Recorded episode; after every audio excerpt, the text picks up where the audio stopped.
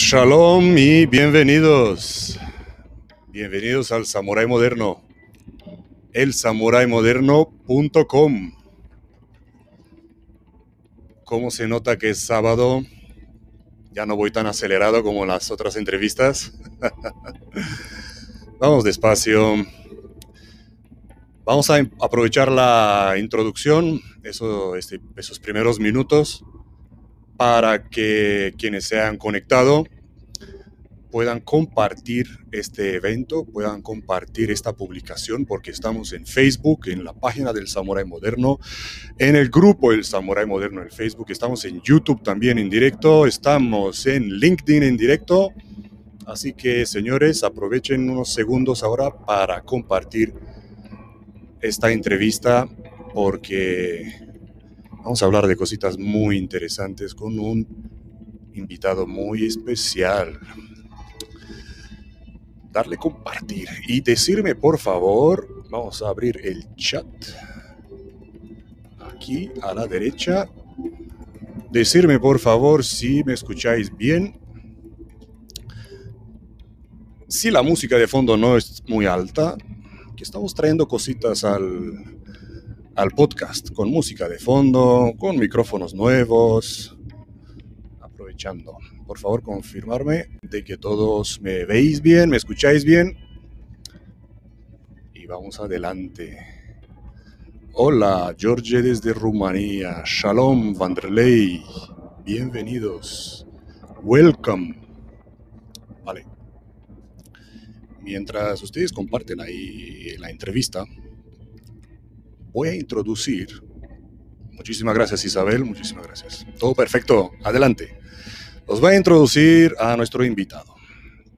Ya sabéis, lo pone en la descripción del vídeo. Es Luis Martínez Gavilán. Para quien no sabe, hola desde Canadá. Desde Canadá. Hola. Eh, no, sale, no salen los nombres donde veis Facebook User. No sale el nombre porque tenéis que darle clic al enlace que os dejé en los comentarios para dejar esta aplicación que estoy usando, eh, acceder a vuestra foto y nombre, nada más. No vais a ceder nada más, ninguna, ninguna información personal, ¿vale? Necesita extraer solo vuestro nombre y foto para que salga en, en la barra de los comentarios de aquí. Vale, Vamos con la introducción del invitado, Luis Martínez Gavilán.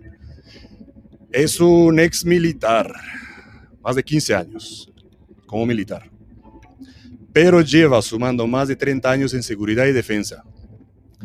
Ha realizado proyectos en más de 20 países, solo por, por nombrar algunos. Vamos en orden, Turquía, Italia, Indonesia, Israel, Arabia Saudí, Marruecos, México, Austria, y podemos enumerar muchas más, lo dejamos aquí. Es director de seguridad, profesor de seguridad privada, especialista en movimiento yihadista global y socio miembro de unas cuantas asociaciones que están aquí enumeradas en la descripción del video. Es impulsor del Foro Internacional de la Mujer en Seguridad, Defensa y Emergencias y miembro del Comité Director de Organización de la Feria Internacional de Seguridad, Defensa y Emergencias, SEDEXPO. Señores, desde Colombia, desde Canadá, desde Rumanía, desde Argentina, démosle la bienvenida a Luis Martínez Gavilán. Bienvenido, Luis. Shalom. Vamos a bajarle la eh, Se me oye bien, ¿no? Se te oye bien, eh, se te pues, ve bien. Pues muy bien, sábado por la tarde. Sábado por la tarde, igual, igual, igual tengo que ponerme un poco las gafas, ¿eh? A los 51 años, ya desde hace un año un médico me dijo que tenía que ponerme gafas y soy un recluta con las gafas. Esto pido perdón. Lo, lo, primero, muchísimas gracias, Todd. Es que tú eres persistente como yo, ¿eh? Hasta que no... Gracias a ti por hacer, por hacer un, hueco, porque sé que eres muy, muy ocupado, más con el foro, con todos los proyectos en los que estás metido. Sí, eh, Hablando del foro, hablando del foro, eh, dime un poco, eh, ¿qué es eso del, del, foro de la mujer? Bueno, eso es, es, un proyecto, es una idea que tuve ya hace un tiempo y, que ahora tiene vida propia. La verdad es que están haciendo, prácticamente todavía no ha, hecho su eclosión y, era un proyecto que además cuando me puse en contacto con, esas fantásticas mujeres, que la verdad es que mm, son enormes, enormes en todos los aspectos, son enormes personas, enormes, enormes mm, profesionales, excepcionales. Y, la verdad es que eh, son fantásticas.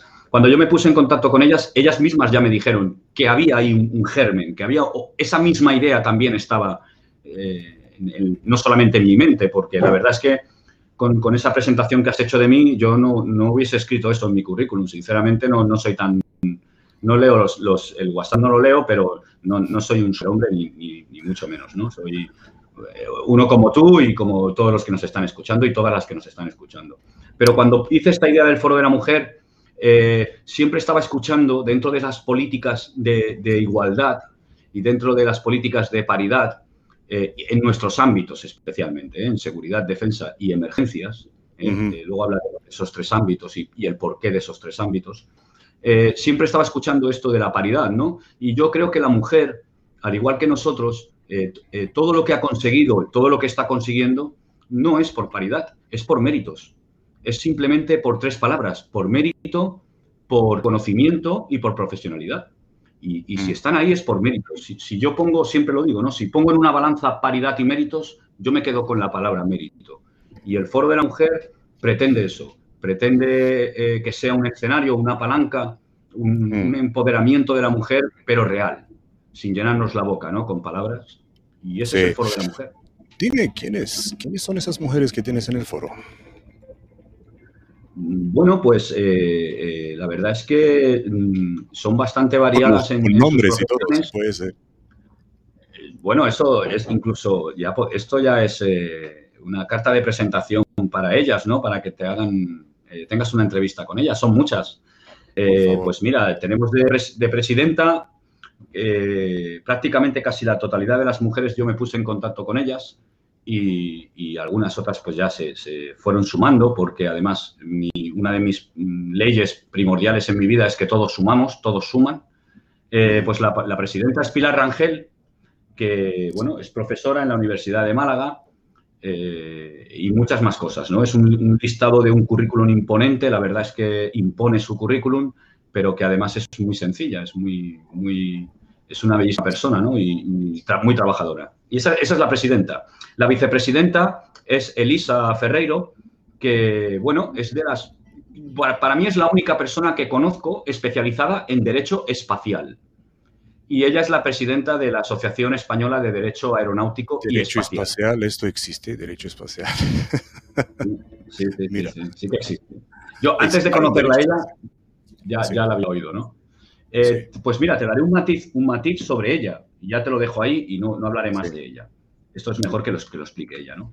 Eh, Portugal, Portugal tiene una, una agencia eh, espacial, tiene una agencia espacial, igual que Estados Unidos, pues está la NASA y Europa tiene la, la, Agencia Espacial Europea. Portugal tiene una agencia espacial. De hecho, tiene una plataforma de lanzamiento en las Azores.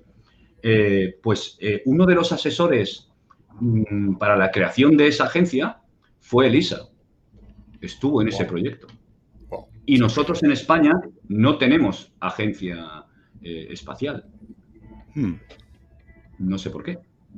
No, he tenido la oportunidad de preguntárselo a nuestro ministro, ¿no? Pero si tengo la oportunidad, lo preguntaré. Y así, sí que, y, a ver, seguir con, con qué más nombres tienes. Seguimos, pues mira, tenemos a Nieves, que es la secretaria general, que además es vicepresidenta en ASIS, España, que todo el mundo conoce la asociación ASIS.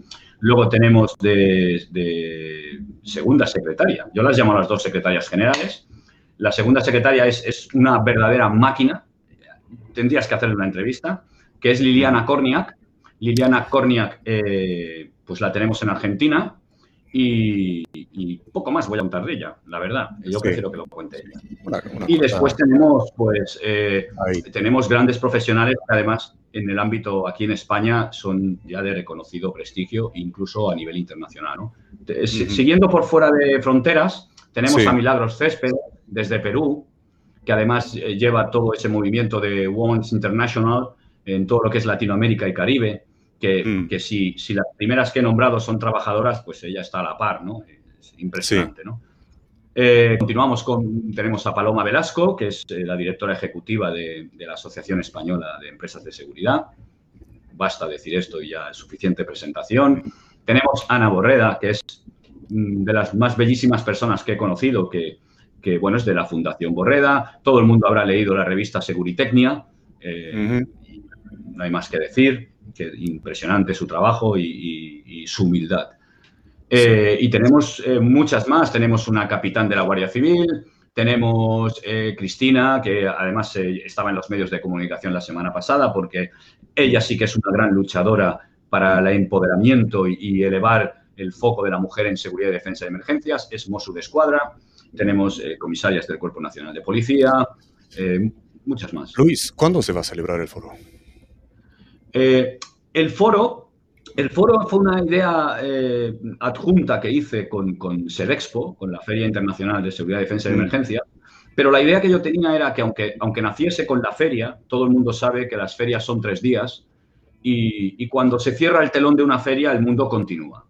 Y todo lo que ha ocurrido es como la famosa frase, ¿no? De que lo que ocurre en Las Vegas se queda en Las Vegas, ¿no? Lo que ocurre en una feria se queda en una feria. Eh, para mí es curioso que, se haya eh, focalizado la mujer en, otros eventos, no solo en ferias, sino en otros eventos durante ese, ese corto espacio de tiempo y que cuando ha finalizado ese evento ya nadie más ha hablado de ese foro. ¿no? Entonces, la idea que yo quiero con el foro es que el foro perdure, eh, crezca, madure y, coja su camino. ¿no? Yo, yo te puedo adelantar, no sé si, si quizá estoy saltándome un poco el protocolo del foro, pero bueno, eh, sé que el foro, uno de los objetivos más próximos que tiene en muy breve tiempo es que se va a constituir como asociación. Con lo que, si bien ahora se está hablando de ese staff y de, esa organización del foro a nivel organizativo, ¿no? conjunto de organización, eh, una vez que se, sea una asociación, toda mujer en el ámbito de seguridad, defensa y emergencias podrá ser socia del Foro Internacional de la Mujer en Seguridad, Defensa y Emergencias. a nivel global. ¿no? Qué bueno, qué bueno. Y sé que es uno de esos objetivos. Decirte que hasta la semana que viene no tengo una reunión con ellas, entonces voy a hablar hasta ahí. ¿Pero tenéis una fecha ya puesta? Bueno, eh, no, la tenemos. Fecha exacta no la tenemos. Yo, yo además estoy trabajando también porque queremos ver en, qué sede vamos a presentarlo. Vamos a presentar el Nacional y de qué manera oficial. Ten en cuenta que yo soy un yo tuve esa idea ¿no? de Sedexpo, pero no soy el que está organizándolo. Sedexpo no soy yo. Sedexpo es un conjunto de bellísimas personas eh, mm. que hablaré de ellas cuando me preguntes por Sedexpo. Ahora estamos hablando del Foro de la Mujer, centrémonos. Y, sé que se está mirando esto. Sé que, sé que eh, la propia Feria Internacional de Galicia, eh, que es quien organiza Sedexpo y, tiene la titularidad de Sedexpo, donde, donde yo además estoy también, y otras tres grandes asociaciones con, bellísimas personas y enormes profesionales, eh, eh, ha ofrecido que la sede de esa constitución eh, fuese en, la Feria Internacional de Galicia, en Galicia. Qué bueno, qué bueno. Cruzando los dedos de que, de que las restricciones se, dejen, dejen celebrar. Bueno, sí, la puesta en gala de ellas indudablemente va a ser con la celebración de la feria y ese en noviembre del año 2022. Entonces, vale. Vale, vale. Nos, queda mucha batalla con el COVID, con, la pandemia. tenemos tiempo para plantarle cara a, la pandemia y, por supuesto, ¿no? y a juntar... espero, que no hayamos, espero que no hayamos ganado en el 2022, sino antes. ya, ya, ya. ¿En qué más proyectos estás metido, Luis? Eh, bueno, eh, pues eh, estoy ahora mismo pues preparando, estoy en la, bueno, hablo de, la asociación AMPAS, que es la Asociación Nacional de Profesores eh, Acreditados de Seguridad Privada. Su presidente, Miguel Gavenda, eh, pues eh, es, no solo mi presidente en la asociación, porque estoy en la junta directiva, sino que además... Es Aquí nos dejó un comentario, Miguel Máquinas nos dice. Gracias, Miguel. Bueno, nos está escuchando. Sí, sí, sí. Pues, pues bueno, es, una bellísima persona y además es, mi amigo, es, puedo decir que es uno de mis mejores amigos. Y bueno, yo estoy a sus órdenes. Estamos trabajando sobre todo en potenciar eh, la formación en seguridad privada y la formación reglada en seguridad privada y que entre dentro del riego sanguíneo, yo siempre hablo del riego sanguíneo de las políticas de educación de esta nación, ¿no? Y que, y que, y, que no solamente la seguridad privada o cuando se hable de la formación reglada de la seguridad privada se hable simplemente de academias privadas, que puede existir y que pueden estar ahí y que, y que, y que son necesarias, así de claro lo digo, pero también que, que se considere que la seguridad privada eh, y, tristemente por culpa de la pandemia hemos tenido que descubrir que la seguridad privada es esencial, es necesaria, igual que la seguridad pública, y que la formación de, vigilantes de seguridad privada, guardas rurales, eh, todas esas ramas dentro de la seguridad privada estén regladas. Y estamos trabajando en ese proyecto. Sí. Ahí estoy metido. Dime más del SEDEXPO. Bueno, Sedexpo, eh, si, bien, si bien todavía se continúa diciendo, espero que, pronto se deje de decir que yo soy el autor de Sedexpo, que, que la idea es mía, eh, es una idea que me surgió hace cuatro años estando en Arabia Saudí. Y, bueno, lo voy a explicar.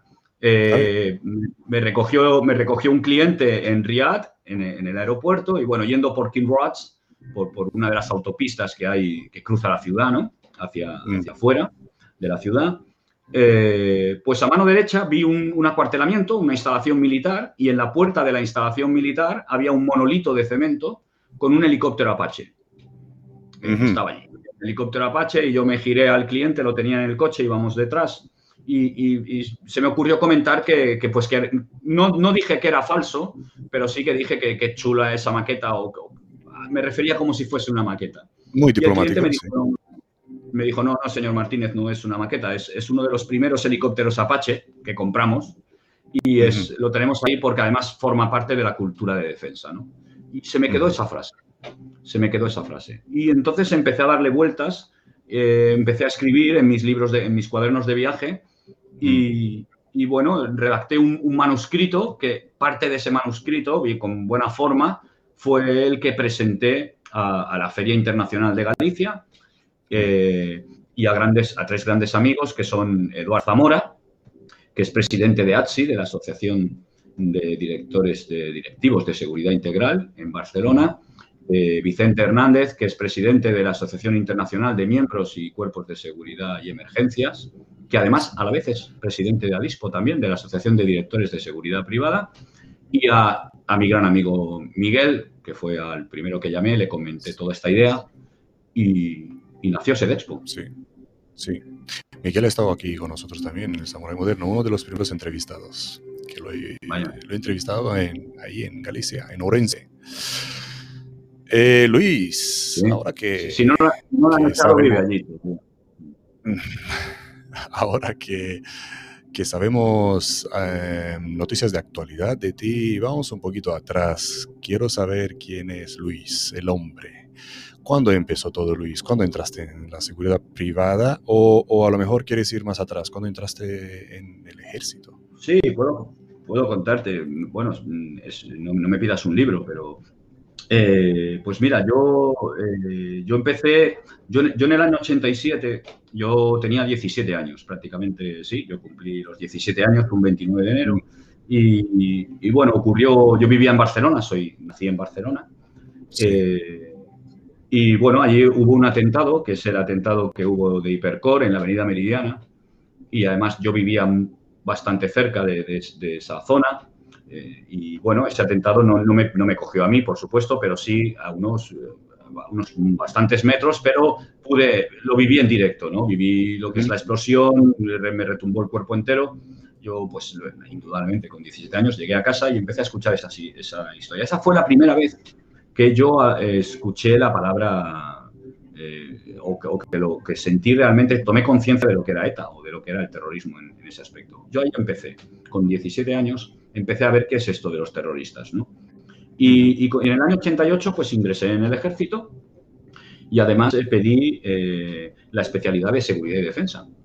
Y, bueno, eh, pues eh, nunca digo que soy exmilitar. Además, cuando alguien dice que es exmilitar, cuando alguien me pregunta, siempre digo que yo he servido a mi nación y que la mejor manera en la que he podido servir a mi nación es servir en las Fuerzas Armadas. Y es porque creo, consideré que era la mejor manera que yo podía hacerlo, o que sabía hacerlo en ese aspecto. No sabía nada, por supuesto, porque me enseñaron mucho.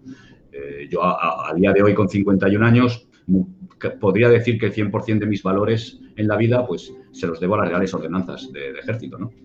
Y, me dijo mucho por ellas también.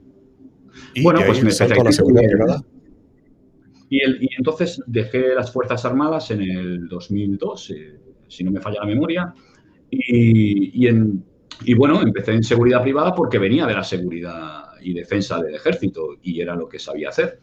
Entonces, pues bueno, hice los cursos de... Eh, soy director de seguridad y, soy profesor de seguridad también, pero bueno, he, sido vigilante de seguridad también. No hay, no hay que olvidar los inicios esto, esto que, no se le, que no se le olvide a nadie, o al menos que no se le olvide a esos directores de seguridad que también han estado ahí en la trinchera. Sé lo que es una garita con, con, goteras, sé lo que es pasar frío por la noche, eh, sé lo que son los riesgos y enfrentarte a las amenazas que cualquier vigilante de seguridad se puede enfrentar. ¿no? sí, sí, sí, ¿Qué formación tienes, Luis?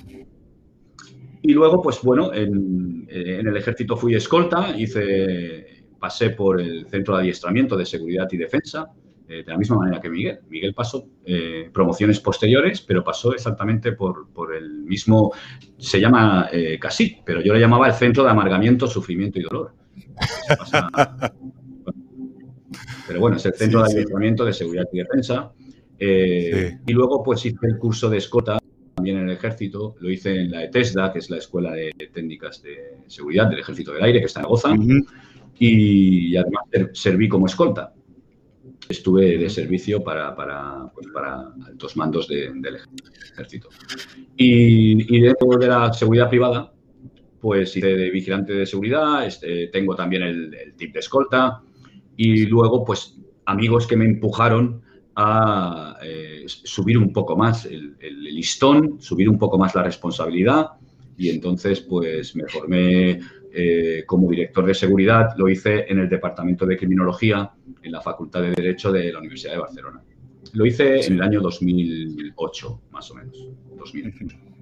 Eh, prácticamente, sí, 2008-2009. Eh, me hablaste de, cuando empezó tu trabajo de escolta. ¿Cuál fue tu primera misión? Bueno, pues mira, fue en el ejército. Y me tocó eh, bueno, eh, me, tocó, me tocó con un jefe, eh, en el, lo puedo decir, ningún problema. Estuve de escolta del jefe del sector aéreo de Barcelona y, bueno, además tenía... Se ha cortado del jefe de, escolta del jefe de... Del sector aéreo de Barcelona. Vale. me, ha tocado, sí, pertenece a la tercera región aérea de aquí de, España y además encima era una unidad o es un destino que tristemente eh, eh, ha sufrido el, eh, golpes de, ETA, golpes de terrorismo. En el año 92, el, el, jefe del sector aéreo de Barcelona en aquel entonces pues murió acribillado por un atentado terrorista. recibió, si mal no recuerdo, 26 disparos y murió indudablemente. ¿no? Entonces, cuando, cuando yo llegué allí, pues eh, realmente fue también en años, no, no, en los años de plomo duro, pero sí en años eh, también, no, no, vamos a decir peligrosos, porque las calles no eran peligrosas, pero bueno, teníamos esa amenaza terrorista, eh, recibíamos avisos de, que había que estar en alerta y bueno, pues hacía mi trabajo, indudablemente. ¿Y entraste en un equipo de escoltas?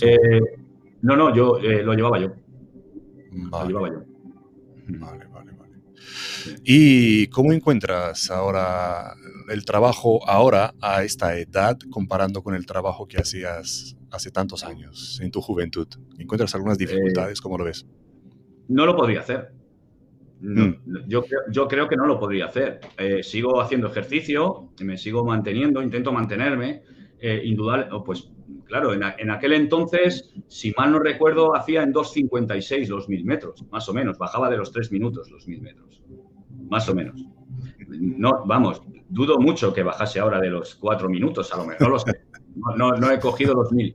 Pero bueno, sí. sigo, haciendo, mis ¿Te sigues entrenando? Sí. No, no asiduamente, no tengo tanto tiempo asiduamente, pero bueno, sí que me cojo mi mochila con peso y me voy a correr, eh, hago mis flexiones diarias, eh, sí, intento hacer ejercicio, claro, por supuesto. Aunque entre en la vejez. En cuanto a entrenamiento intelectual, ¿te sigues formando? ¿Estás haciendo algunos cursitos aún? Eh, pues sí, la verdad es que sí, y, me gustaría tener más tiempo. Ahora mismo estoy haciendo Derecho. Estoy, estoy de estudiante online en la Universidad Oberta de Cataluña. Estoy haciendo Derecho. Empecé, empecé Humanidades, pero nada, eh, y, estoy, en Derecho, estoy haciendo Derecho. Qué pues bueno. mira, qué bueno. hay que hacer, ¿no? y luego, pues bueno, eh, sí, si veo algún curso que es bueno, que, eso es importante, que sea un curso que realmente te enriquezca, no solo que te amplíe información, porque hay cursos que te amplían la información y otros cursos que te enriquecen. Y, a mí me gustan los cursos que enriquecen. Y, si veo algún curso que, enriquece, pues me apunto, si puedo. Sí, sí. Una persona tan, tan activa como tú, Luis, ¿cómo compagina con la familia? Pues la verdad es que a veces eh, le pregunto a, mi esposa, le pregunto cómo me aguanta, sinceramente. Sí que se lo, pero bueno, debe ser que me quiere. Mm, Debe ser eso. Eh, pues encontramos nuestros momentos. La verdad es que encontramos nuestros momentos y además, si estoy donde estoy eh, y, estoy haciendo lo que estoy haciendo, es gracias a la familia. Es, un principal pilar. Cualquier persona que nosotros nos dediquemos a esto, y no, he hecho ningún estudio, ni lo he mirado, pero sé que el índice de separaciones o, el índice de, divorcios que puede haber dentro de la seguridad defensa tiene que ser amplio, debe ser amplio sí, sí, sí, es muy alto. Creo que debe ser muy alto. Pero em, si, estoy aquí ahora mismo es gracias a, gracias a, mi familia. Qué bueno, qué bueno. Em, para quienes están entrando en este mundillo, quienes ya o empezaron a, trabajar de escolta, un consejo de un veterano como tú, ¿cómo pueden resaltar? ¿Cómo pueden resaltar? Eh, bueno, para los que realmente conocen el tema de, y más en España, porque yo te estoy hablando desde España, pues todo escolta ahora mismo, si nos están viendo, nos están escuchando, saben que cuando se declaró la paz, eh, voy a llamarle paz, la verdad, cuando se declaró ese alto el fuego o cuando se dijo que ya se había acabado la lucha contra ETA, yo pienso que no se ha acabado la lucha contra el MLNV, el que yo le llamo Movimiento de Liberación Nacional Vasco, y a veces me dan el toque y me dicen, tienes que poner la R, porque es movimiento revolucionario. Y se me olvida la R. Pues, eh, y, dentro de ese movimiento, pues había ese brazo armado llamado Euskaditas Katasuna, ¿no? Y, y, cuando se terminó eso, pues la verdad es que se encontraron con, y, se siguen encontrando con un verdadero problema, y es que se cerró el grifo de los servicios de protección a, altos cargos, a, a, dirigentes, a políticos, sí y, esos escoltas, pues eh, muchísimos emigraron.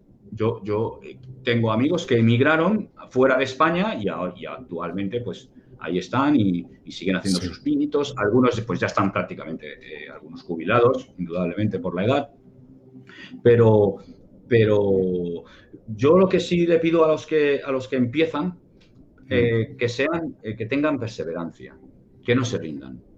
Y sobre todo, eh, ya no, mm, vuelvo a decirlo como lo he dicho antes, que se enriquezcan, que sean un alto valor para que cuando alguna empresa lo necesite, y hay muchas empresas que lo necesitan, eh, esto es indudable, o sea, no, no, no, todo el mundo de escolta termina en esa guerra contra ETA, por, así decirlo, ¿no?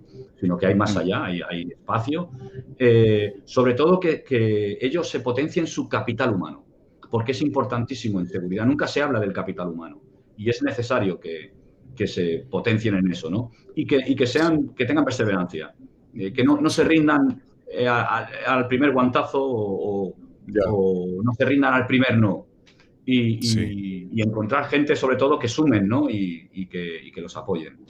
Yo, la verdad es que no soy, de, no soy de dar consejos. De la misma manera, como te dije personalmente, no soy de entrevistas, soy más de charlas. Y de, pues hoy vas a tener que dar muchos consejos que, que muchos de los que nos están viendo quieren aprender de ti, Luis. Yo, sobre todo, que los que empiecen, eh, que, se, que, se, intenten formar. No, no, quiero hacer publicidad gratuita, ¿de acuerdo? Pero estoy en la Asociación Nacional de Profesores Acreditados de Seguridad Privada y, soy profesor acreditado y además eh, soy profesor dentro hago clases a escoltas para, para coger la habilitación de escoltas, ¿no? Y, estoy abierto a, vamos, eh, me pueden mandar un email, pueden ponerse en contacto conmigo aquellos que arranquen, porque no solo, no solo les voy a atender yo, sino que les voy a poner a disposición la Asociación Nacional para que se puedan ayudar, sobre todo a enriquecer el sector. Qué bueno, qué bueno. Mm, ¿Algún suceso que te haya enseñado una gran lección de vida? Uf, muchos. Muchos, muchos. Muchísimos. Mm, eh, pues mira, te voy a ser muy sincero. La verdad es que voy a intentarlo. Uno de los grandes sucesos que han ocurrido en mi vida fue la muerte de mi madre, siendo yo muy joven, porque fue de la noche a la mañana. Mm, ahí me di cuenta de que la vida es muy corta. Eh, mm, por mucho que intentes llenarte los bolsillos, las cajas esas de madera donde te ponen son muy estrechas. O sea, solo cabes tú. Con lo que en la vida tienes que darlo todo. Tienes que darlo absolutamente todo. Ese fue uno de los primeros sucesos. A, a título profesional, pues muchos sustos. Claro, muchísimos, muchísimos sustos, claro. Pero bueno, eh, hablando, sé, que además centras siempre el tema en escoltas. Entre la percepción y la reacción, entre la percepción y la reacción mm, no debe caber el pelo de un calvo. Entonces, si consigues llegar ahí, a que tú eres capaz de percibir y reaccionar, eh, te puede salvar de muchas cosas, ¿no? En todos los ámbitos. Y, eso se consigue con entrenamiento. Entrenamiento, entrenar, entrenar y entrenar. y, y, sí, ¿y algún error que hayas mm, cometido del cual hayas aprendido? ¿Mucho? Muchos, muchos errores, muchísimos. Mm. he, cometido y yo creo que seguiré cometiéndolos. Eh, muchos errores. He cometido, he, cometido errores desde, desde no ponerme bien, desde, no, desde, caer, desde caerse el arma de la funda hasta, hasta mm, bueno, eh, te podría contar detalles chulos, te puedo contarlos, vamos. Sabes que cuando te bajas, del coche, estás esperando a que abras la puerta y entonces por un lado sale tu VIP y por la otra puerta sale eh, pues la esposa del VIP. Y, pues eh, abrir la puerta, pensar que el VIP y esposa salen por una puerta y cerrarle la puerta en todos los morros a, la esposa oh. del VIP, por ejemplo. Sí, sí, sí, claro. Errores. Quien, diga que es perfecto está mintiendo. Eh, que, quien diga que no ha cometido errores eh, no, es, verdad. Errores cometemos muchísimos, muchísimos. ¿Qué ocurre? Pues que, como yo siempre digo también, ante las dificultades son oportunidades, pues los errores son enseñanzas y lo importante es recordarlos. Lo importante es recordar esos errores. Sí, aprender de ello, ¿no? Luis, al haber estado en tantos países, en, algún momento has, habrás, has dicho, joder, ¿qué hago yo aquí? Eh, mm, pues tendría que recordarlo.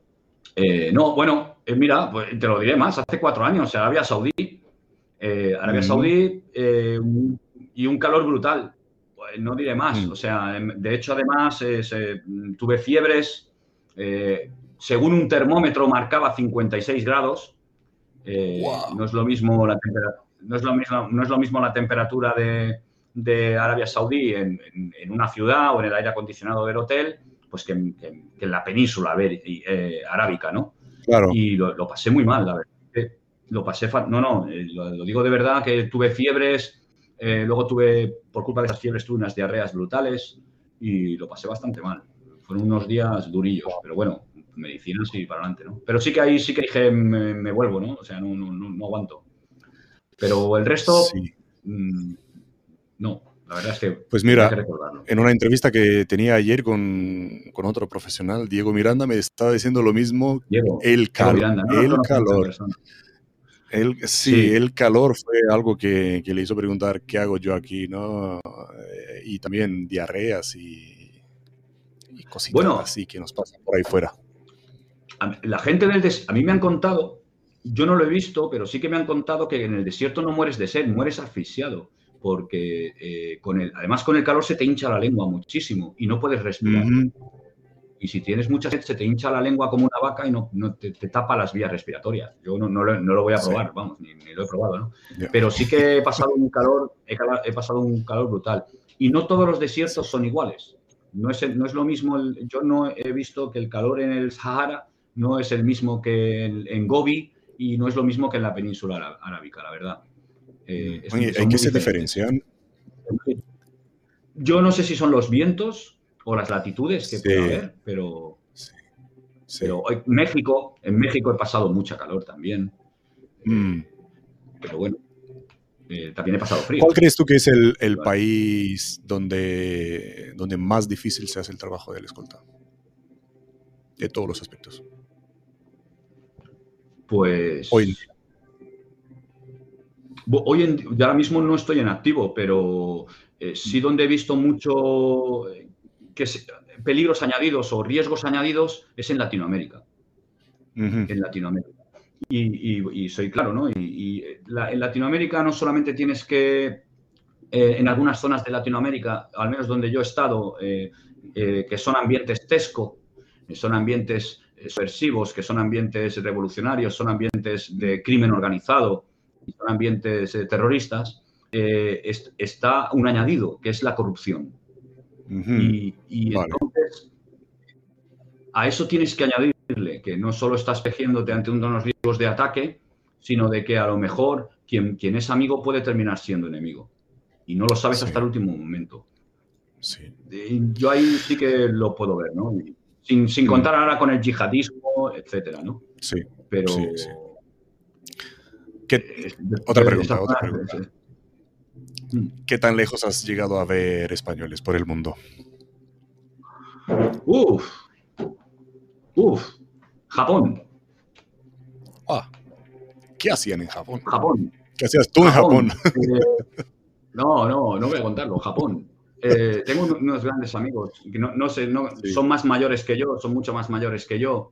Además, él, bueno, él tuvo un infarto y, ellos trabajaban, ellos eran eh, eh, proveedores de una de las centrales nucleares. Pero después de lo del, terremoto y el maremoto, pues indudablemente se fue todo al traste, ¿no?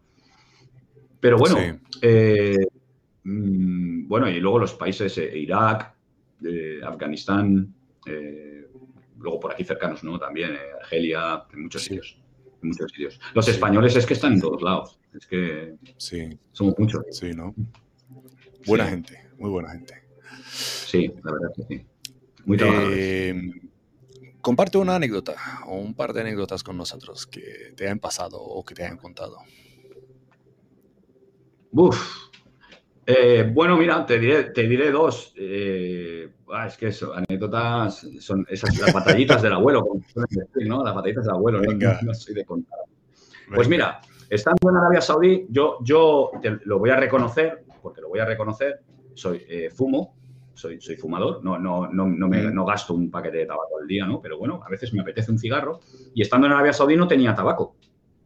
Y, entonces, eh, eh, pues justo paró, eh, había que repostar uno de los vehículos, íbamos, íbamos más, más compañeros, Marcos, un, amigo brutal, y yo me había quedado sin tabaco y entonces me giro al, íbamos con un coche, coche preparado, y entonces me giro al conductor y le digo, ahora vengo, voy a buscar tabaco, y entonces quité los seguros del coche, el hombre me cogió del brazo, me dijo, no, aquí no, imposible, y menos en este barrio.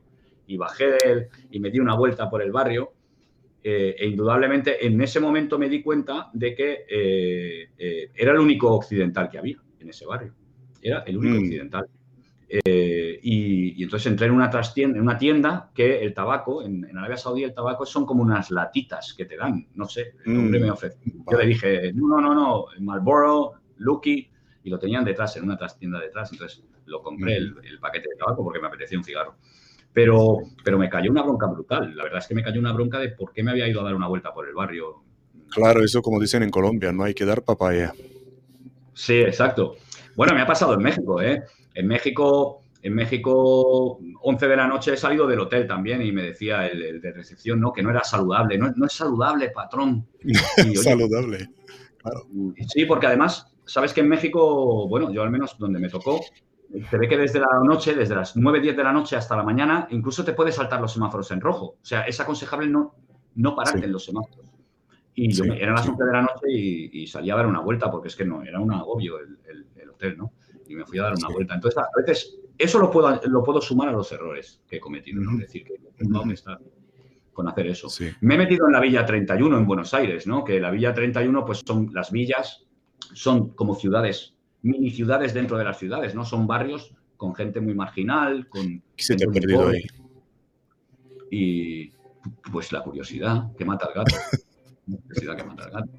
Eh, en, Arabia Saudí también, en Arabia Saudí he pasado una noche en una villa pakistaní, porque allí los trabajadores, la verdad es que mm, en unas condiciones y viven como en unas villas, ¿no? en unos barrios que son cerrados, los recogen en autobús y, y, los llevan a las fábricas. Los traen, sí. los traen. Y entonces, con un gran amigo mío que fue, que además eh, el, señor Singh, le llamo, y era, estuvo luchando en Cachemira. Eh, estuvo, era, es, es, hindú, está vivo, ahora trabaja allí, es una maravillosa persona. Y él es, bueno, en una, en una emboscada, estando con, con, el ejército indio, pues le recibió un golpe en la cabeza y se quedó destrozado en, en, en medio de la, selva. Y, y, entonces ahí ya despertó, lo curaron y se marchó del ejército, ¿no? Y se puso a trabajar.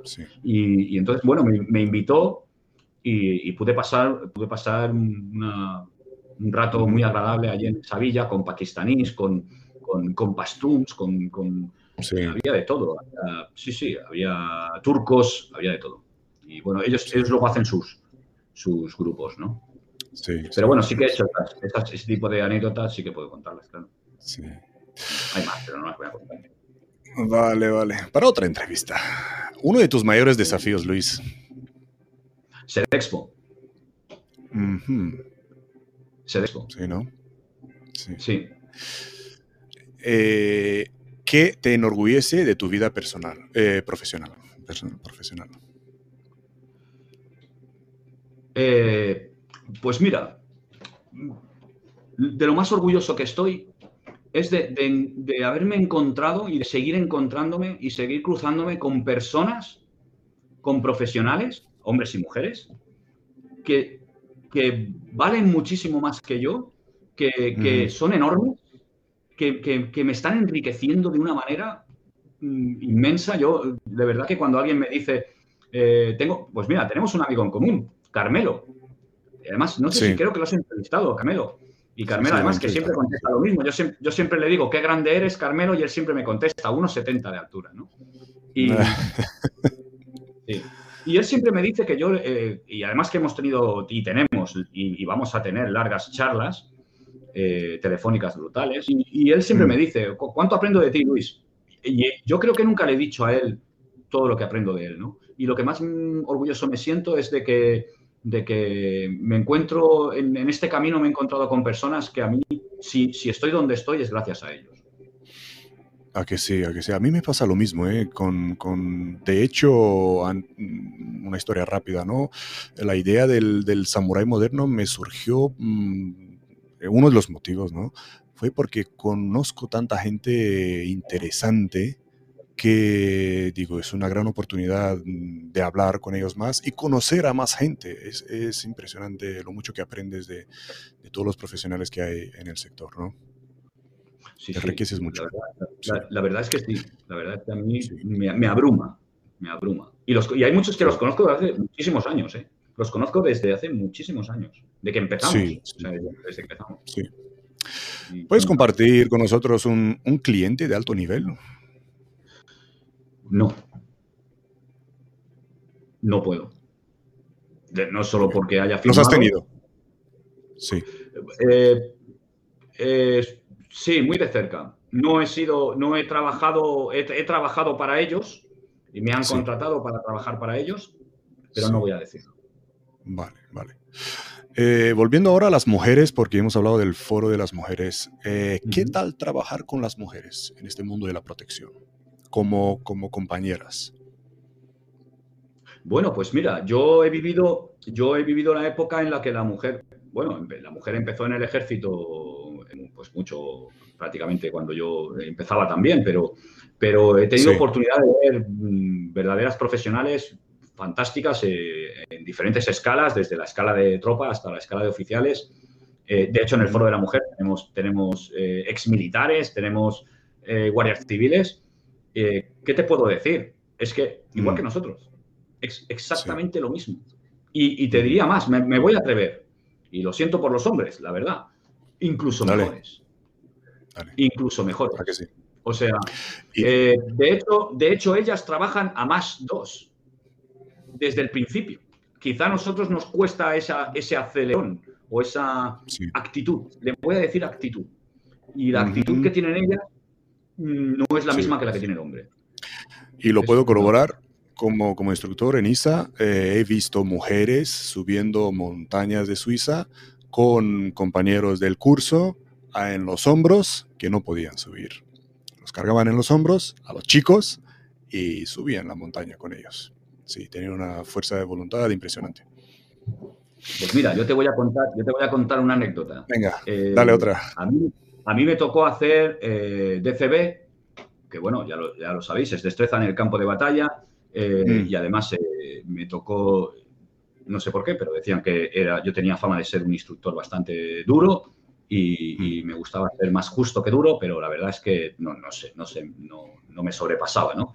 Pero tuvimos a una mujer unas cuantas horas en un foso que yo no me hubiese metido en ese foso. De hecho, salió de ese foso con muchísimas picaduras de, de cosas y, y, además recibí una bronca grande. La recibí, no, recibí una bronca grande, pero no se quejó. Ni, se quejó antes, ni durante, ni después. Gracias a Dios ella no se enteró de la bronca que cayó, ¿no? Pero la decisión de meterla en el pozo fue mía y metimos también a hombres, indudablemente, y hubo hombres que no aguantaron. Y ella no se quejó. Sí, son muy fuertes. Son, durísimas. Te quiero exprimir, te quiero exprimir más consejos, Luis, em, para los profesionales, ¿no? Mm, activos, ¿cuál crees que es el error fatal que pueden cometer? Bueno, pues te hablo como director de seguridad, te hablo como asesor en seguridad. Pues lo voy a decir muy claro, tiene tres palabras, se llama ego. Se llama ego se llama meterse el ego en el bolsillo y salir a trabajar cada día y mantener ese ego en el bolsillo todo el día. Se llama el eh, que, va conlleva, conlleva con eso eh, el hecho de no delegar. El no delegar, ¿no? los directivos de seguridad y bueno, y la gente que tiene unos altos grados de responsabilidad marcan un plan, marcan en el plan una ruta, ¿no? Punto A y punto B, y del punto A al punto B todo lo que se mueve tiene que pasar por mí. Y eso no es así. Eso no es así. Eh, siempre se trabaja en equipo. Yo además siempre digo lo mismo, no naces solo. Cuando tú naces, como mínimo tienes a una persona que te está ayudando a nacer, ¿no? Mm, ah, hoy en día con los adelantos hay más, hay un equipo que te rodea cuando naces, ¿no? Y no eres nada cuando naces prácticamente. y, eso, cuando llegas a unos niveles de alta responsabilidad, indudablemente parte de esa responsabilidad es también formarte un buen equipo, eh, el delegar, el delegar y el ser uno más. Y eso es muy difícil. Es, una tarea muy difícil. Ese es un consejo que doy a los profesionales. Eh, simplemente eso. Yo pensaría en eso. Vale. Eh, eso es lo que no están haciendo bien, ¿no? Tienen que pisarse el orgullo. Más de una vez. Sí. Más de una vez. yo, no, soy nada. Vamos. No soy nada. Sí, no, no, no, pero muy importante, muy, muy, lo digo así, claro. Sí. Soy uno más. Eh, puedo ser tan importante como cualquier otro. Y está claro, vemos mucha arrogancia en el sector, muchísima arrogancia en el sector, y más de uno lo ha dicho en, las entrevistas. Sí, sí, sí. Yo te, pues mira, te contaré, te contaré una, una de las últimas. Eh, un gran amigo. Eh, que bueno, me llamó para hacer un servicio, el servicio era en Barcelona y además era, eh, pues, eh, había que hacer un dispositivo de seguridad y, yo además iba como uno de los directores de seguridad, como uno de los responsables, luego había pues los jefes de equipo, etcétera, etcétera, etcétera. Yo me pasé todo ese dispositivo con, con, con, mi walkie, con mi radio, con mi chaleco y, junto a todos los vigilantes.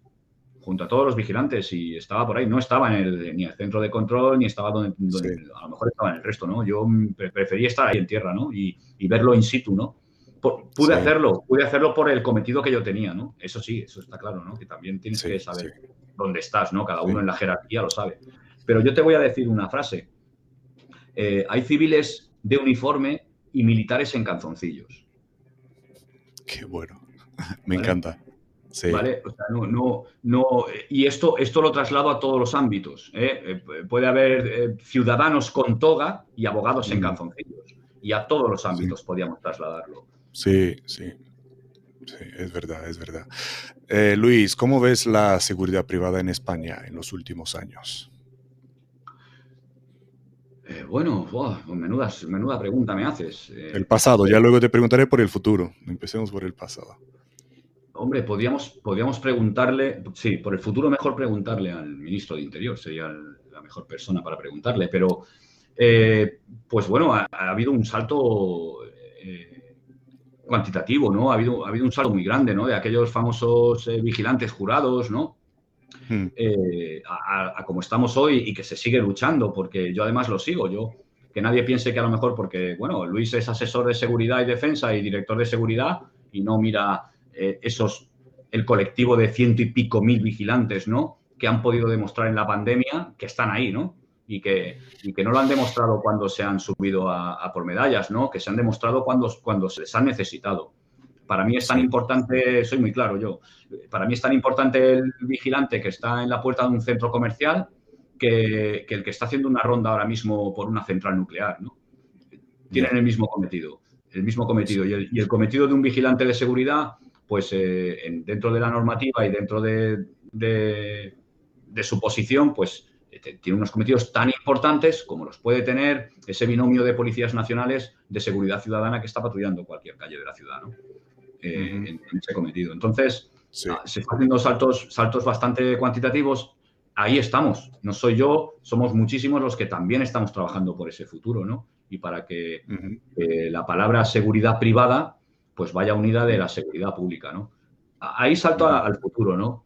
Yo creo que ya muchísimos, muchísimas patronales y muchísimas asociaciones y muchísima gente se está dando cuenta de que, de que el binomio, el tándem, seguridad pública, seguridad privada, tienen que ir de la misma mano.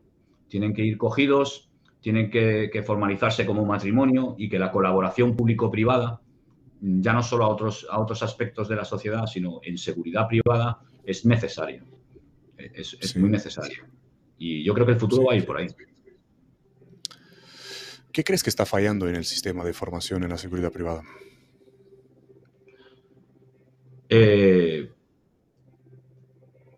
uf, menuda pregunta. Esa nos la hacemos en la asociación de profesores. Ah, por eso eh, aprovecho.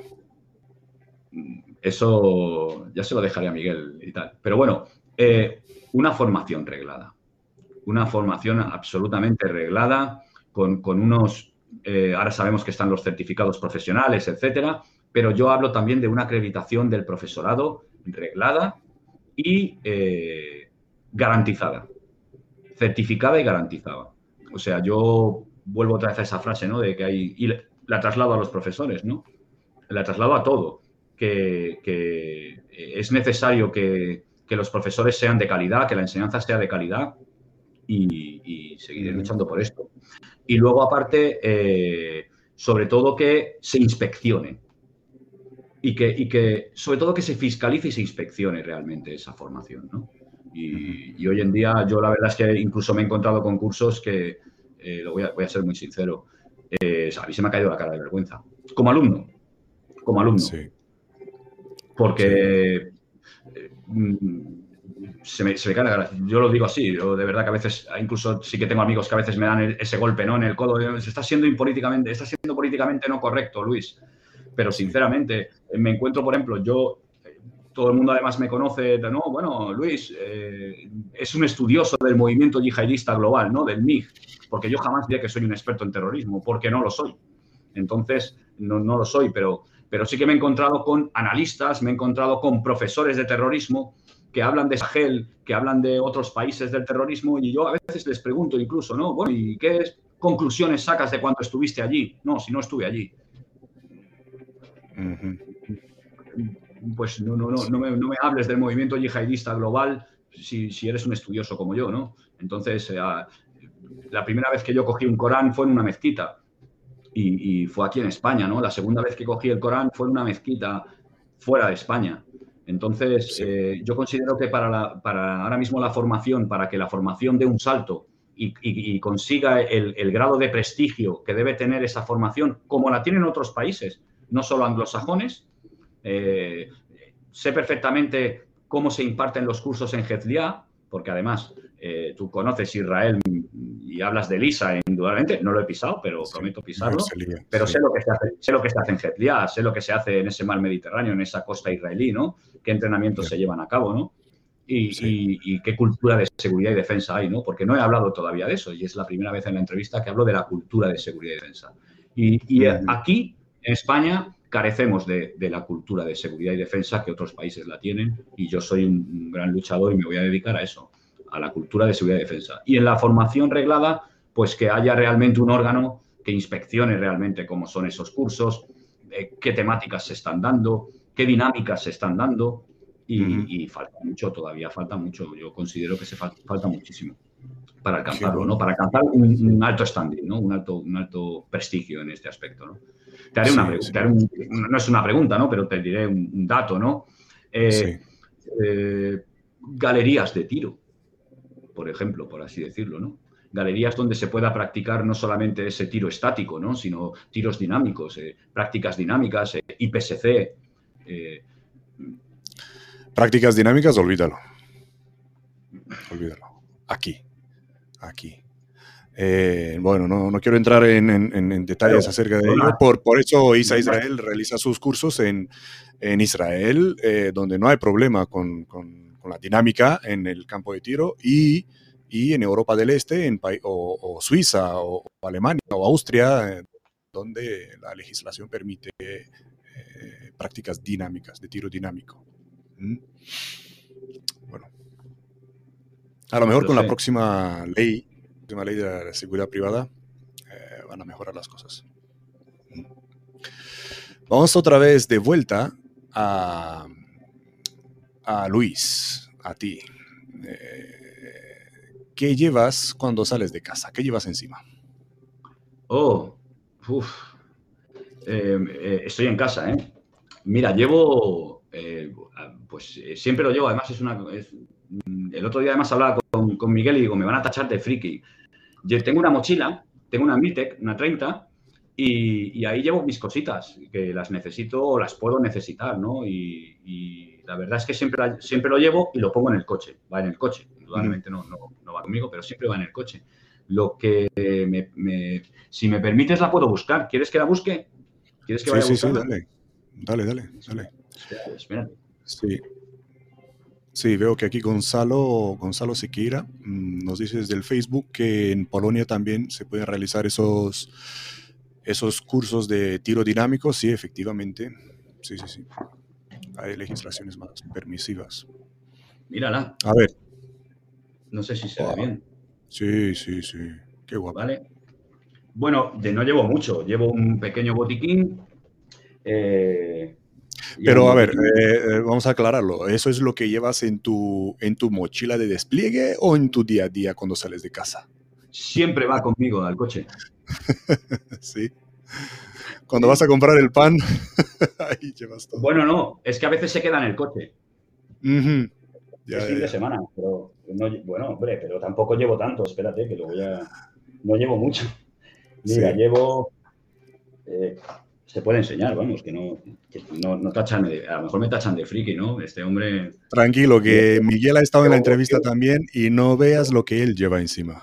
No, mira, llevo, muy, llevo multiusos, llevo, bueno, que además las he dejado por aquí, llevo unas gafas, bueno, llevo las, llevo las, las, eh, las Ace, es el modelo 3, que sabes que además aguantan los perdigones de escopeta, que, sí. Vale, vale, wow. Vale, pues si eso es tu día a día, Sí. ¿Qué, va en tu mochila de despliegue? Que además las probé. Las probé porque cuando las compré, sabes que llevan el filtro blanco, y lo primero que hice fue cargar un Postas 8 y darle tres disparos a bocajarro. Y ¿A qué? ¿A las gafas? Sí, al, filtro blanco. Vale, bueno, vale, una, vale. una cosa es que me lo digan, una cosa es verlo en las instrucciones ¿no? que aguantan impactos Sí.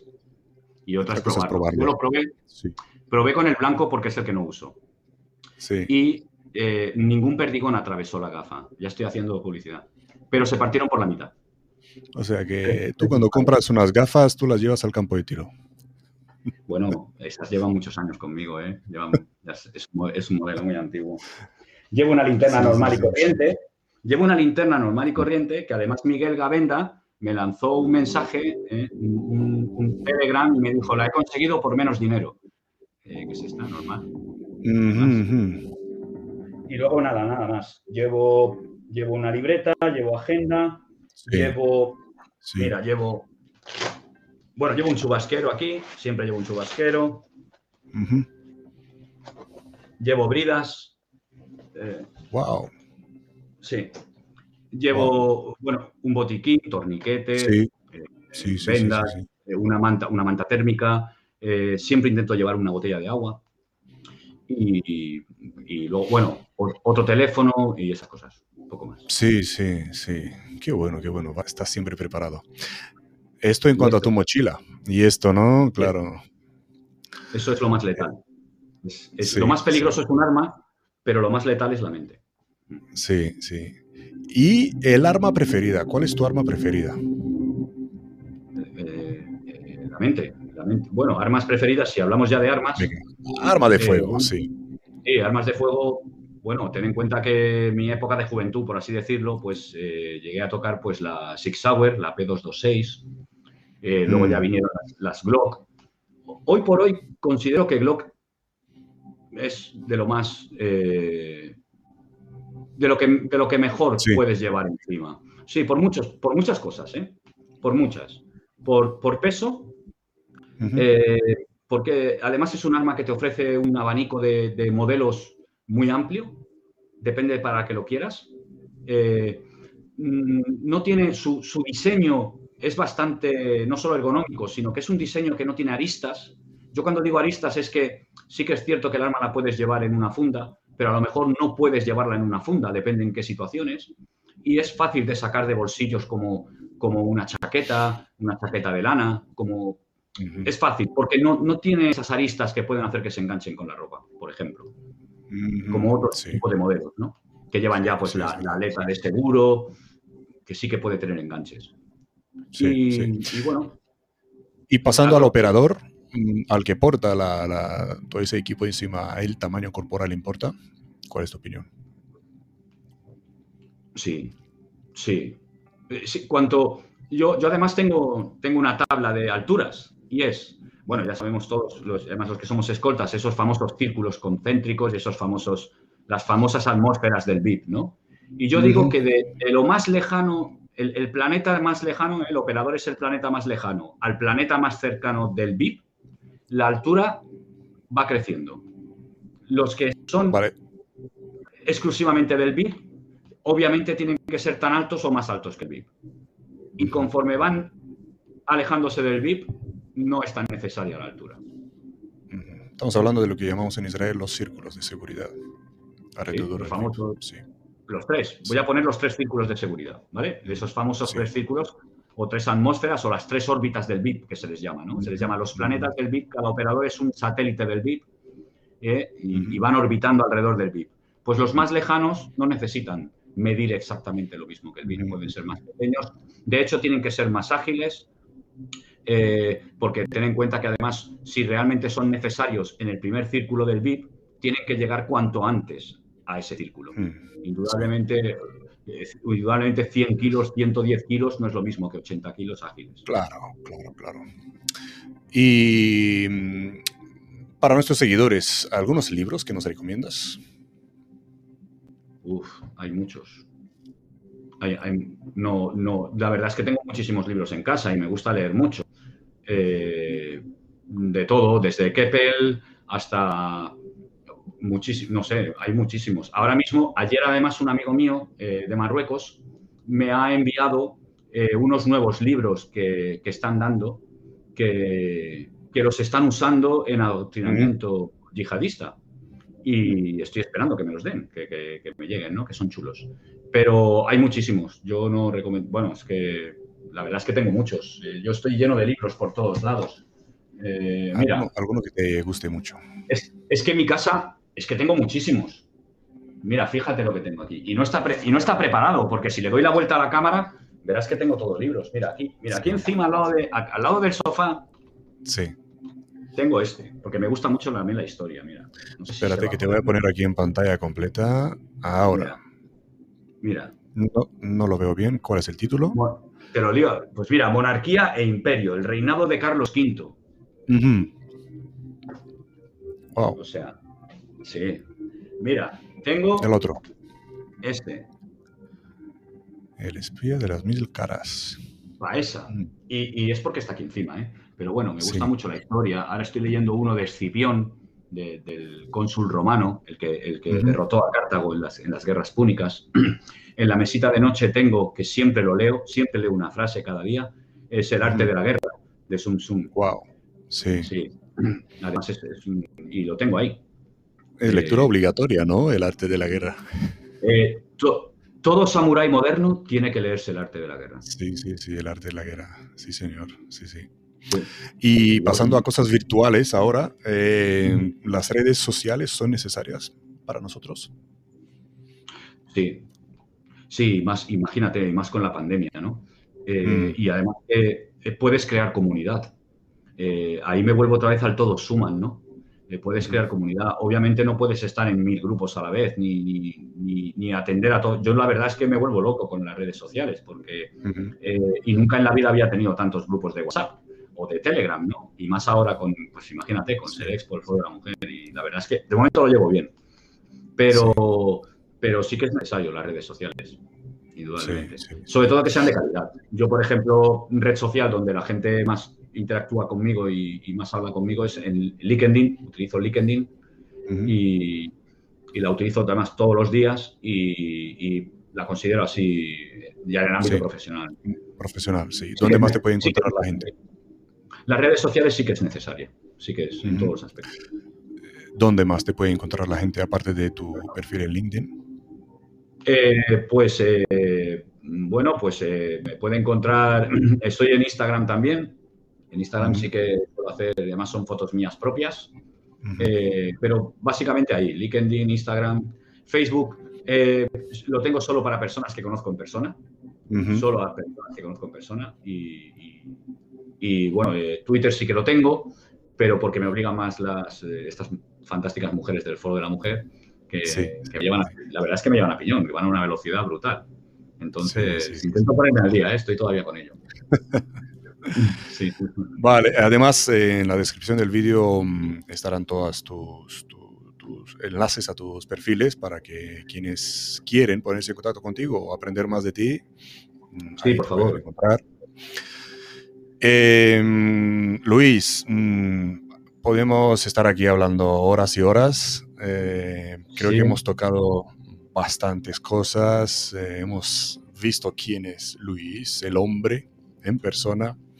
Eh, en persona, en persona, no. Me gustaría, me gustaría verte, verte en persona y hacer una, una entrevista contigo cara a cara en cuanto nos dejen viajar. Bueno, tú me has dicho, Claro, tú me has dicho dónde estás, yo te he dicho que solo tienes que decirlo. No sé si me van a permitirlo el, ir, ¿no? Pero, pero yo quiero volver otra vez a bajar por la rampa esa del aeropuerto y, volver a pasar cuatro horas de, controles. Y, pero bueno, ya, ya.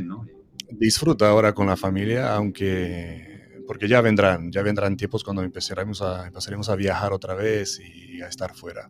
Lo vamos a echar de menos este tiempo que hemos estado encerrados yo hace cuatro años que no viajo y, creo que la primera persona que se alegraría sería mi esposa. Eh, digo yo, ¿eh? No sé. Están hartas de, nosotros, sí, sí, sí. sí, sí, Ya somos dos o más. Yo, la verdad es que, si alguna, de verdad que si alguna vez, que no, me considero merecedor, ¿no? Pero si alguna vez alguien me dice, Luis, te vamos a dar una medalla, yo, yo respondería que se la diesen a mi esposa. Digo, dársela a mi esposa. Qué bueno. Que es la que se Qué bueno, qué bueno. Mm. Qué bueno, sí, sí, es verdad, es verdad. Por contar. Em, no sé, Luis, ¿quieres, ¿quieres hablarnos de algún proyecto más que, que tienes en mente o ya lo hemos tocado todo? Eh, pues eh, no, la verdad es que, bueno, estoy en más cosas y, colaboro con, con, más cosas. De hecho, tengo trabajo ahora mismo. Cuando, cuando terminemos, ha habido un profesor, es un profesor que está trabajando, que además le, tengo muchísimo cariño, y está trabajando en un tema y me ha pedido, por favor, un poco así de ayuda y tal, y, tengo que ponerme con él ahora, a echar un vistazo. Ahí unos temas que está tocando que son muy, muy interesantes, muchísimo. Habla, además es un tema, es religión, es religiones, hay un poquito de, yihadismo, hay un poquito mm, de, islam, hay, hay, también de la parte judía, de la parte de Israel también, porque además, sí, sí, eh, Israel, ¿no? Que es el que lucha con Dios, creo que es, ¿no? Todo el mundo conoce a Israel como, como la tierra de Dios, pero realmente de Israel significa el que lucha junto a Dios, creo que es así, como se, traduce el nombre de Israel. ¿eh? Y es algo, que, es algo que yo sé que a Hamas y a Hezbollah, no, al partido de Dios no le gusta nada. Y, a mí me gusta trabajar esos temas. Sí, bueno, pero eso es otro tema. Reservamos eso para otra entrevista cara a cara, sí. Me gustaría hablar mucho contigo mm, sobre el, sobre el yihadismo, sobre, sobre ese fenómeno. Mm. Venga, ahí, ahí te cuento anécdotas. Dejamos ahí pendiente. Ahí te cuento anécdotas de la línea alfa. Toma, qué bueno. Vale, vale, lo tenemos ¿Eh? ahí pendiente, ¿vale? Lo, dejo ahí. Vale, perfecto. Pues lo dejamos aquí y muchísimas gracias, Luis Martínez Gavilán. Gracias por tu tiempo, gracias por los consejos. Quienes quieren saber más de, Luis, en la descripción del vídeo eh, encontrarán sus redes sociales y aprovechar, aprovechar, porque es una fuente de sabiduría y me alegro de tenerte aquí. Me alegro muchísimo. Ha sido un verdadero placer. Todo. Ha sido un éxito para ti. Qué, grande, qué grande. Muchísimas gracias, Luis. lo, dije, entre bambalinas y lo digo ahora. Tu proyecto, este, este proyecto que tienes del Samurai Moderno, pues eh, es difusión de cultura de seguridad y defensa. ¿Qué más se puede pedir? Muchas gracias. Muchas gracias, pero gracias a vosotros que gente como tú acude y, lo comparte. Comparte sus experiencias, sus conocimientos y sus consejos. Muchísimas gracias otra vez. Un placer. Gracias Luis y hasta la próxima. Un abrazo. Un abrazo.